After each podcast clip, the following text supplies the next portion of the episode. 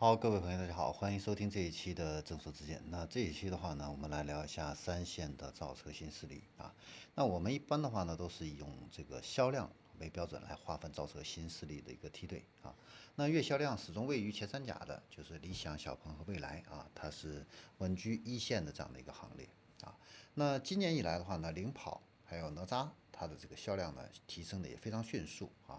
这个七月份的这个销量的话呢，甚至位居第四名、第五名啊，跻身二线的新势力。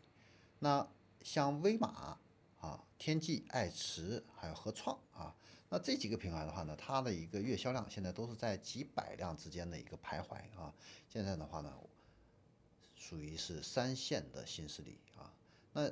这三线的一个新势力的话呢，他们的一个销量情况怎么样？我们也一起来看一下啊。你像爱驰，爱驰的话呢，它在六月份啊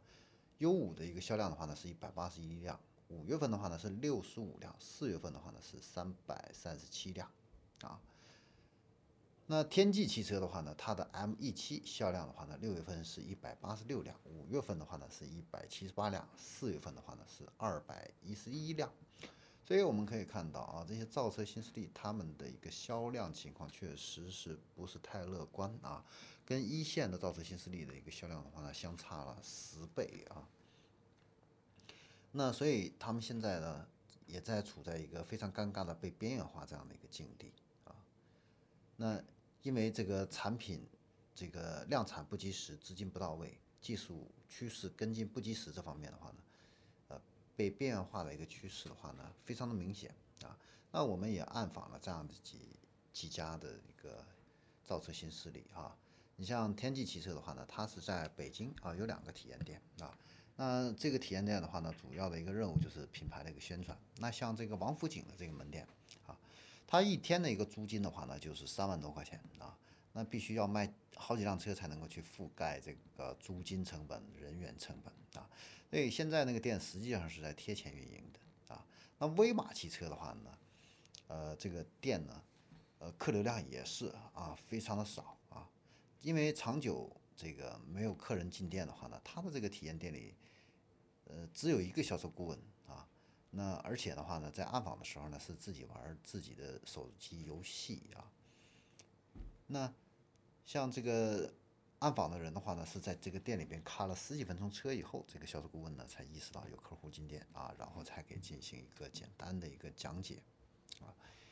那朝阳区的这个商场里边的这个爱驰的一个体验店呢，这个境遇跟天际和威马呢都是差不多啊。商场停放的这个爱驰的 U 五啊，也是没有什么人看啊。那现在的话呢，这个在这个直营的模式下的话呢，你像这个特斯拉呀，它的这个降价一般都是通过官方的渠道啊，这样进行一个降价啊，整个透明，整个过程的话呢，都是公开透明的啊。但是我们在暗访的时候呢，也发现啊。造车新势力啊，就尤其是这个三线的这个造车新势力哈，都没有通过官网的这个渠道来公布降价的一个信息，而是怎么样呢？把这个降价的一个权限呢下放到了门店的一个层面啊。那举个例子，像爱驰啊，如果你选择四百公里续航的这个车型啊，那销售顾问的话呢，他可以给你直接，他有权限可以给你优惠五万块钱。呃，原来十六万九千九的这个车型优惠完之后的话呢，十二万出头就可以拿下来。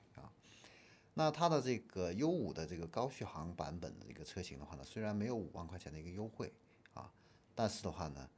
呃，也打个八折也没什么大的问题啊。那天际汽车的话呢，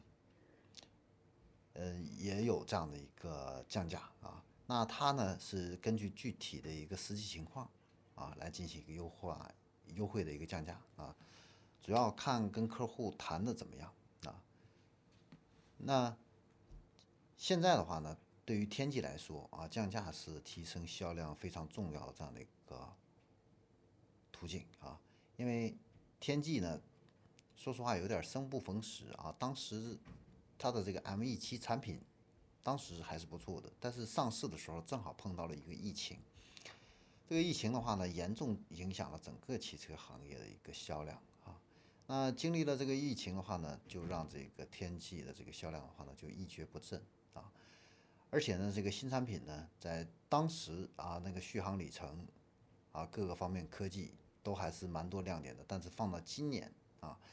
这个产品亮点就已经不足了，而且这个续航里程呢，也显得有点过时了。售价的话呢，相对来说的话呢，就显得有点偏高了啊。那没办法，只能去降价来提升这样的一个销量啊。那威马这边的话呢，也是啊，都是可以去进行一个优惠的啊。你像威马的这个 W 六啊，售价的话呢是十八万多啊，实际上你去现场的话呢，跟销售顾问去进行一个沟通的话呢，两万多块钱这个优惠还是可以拿得到的啊。那三线的这个造车新势力啊。之所以他们这个降价啊，不是在官网上公开，而是遮遮掩掩的，这个在这个权限放到了这个体验店里边。最重要的一个原因就是现在他们进入了这样的一个两难的一个境地啊。那你不降价的话呢，你这个销量就提升不起来。但是呢，公开宣布降价呢，也意味着承认自己销量的这个惨淡啊，所以呢，没办法。啊，就只能是这样的一个啊暗地里的一个操作来吸引客户的一个购买啊。那现在呢，整个造车新势力啊亮产品的这个亮点这一块的话呢，乏善可陈，然后销量的话呢一直在走这个下坡路，所以呢融资这一块的话呢也是非常的一个不顺利。那没有资金的一个支持，然后又没有行业的一个关注啊，所以呢现在呢三线的一个新势力。的这个声音呢，就越来越微弱啊。好，那这里是正说之见，我们这一期的话呢，关于三线造车新势力就给大家分享到这里，我们下期。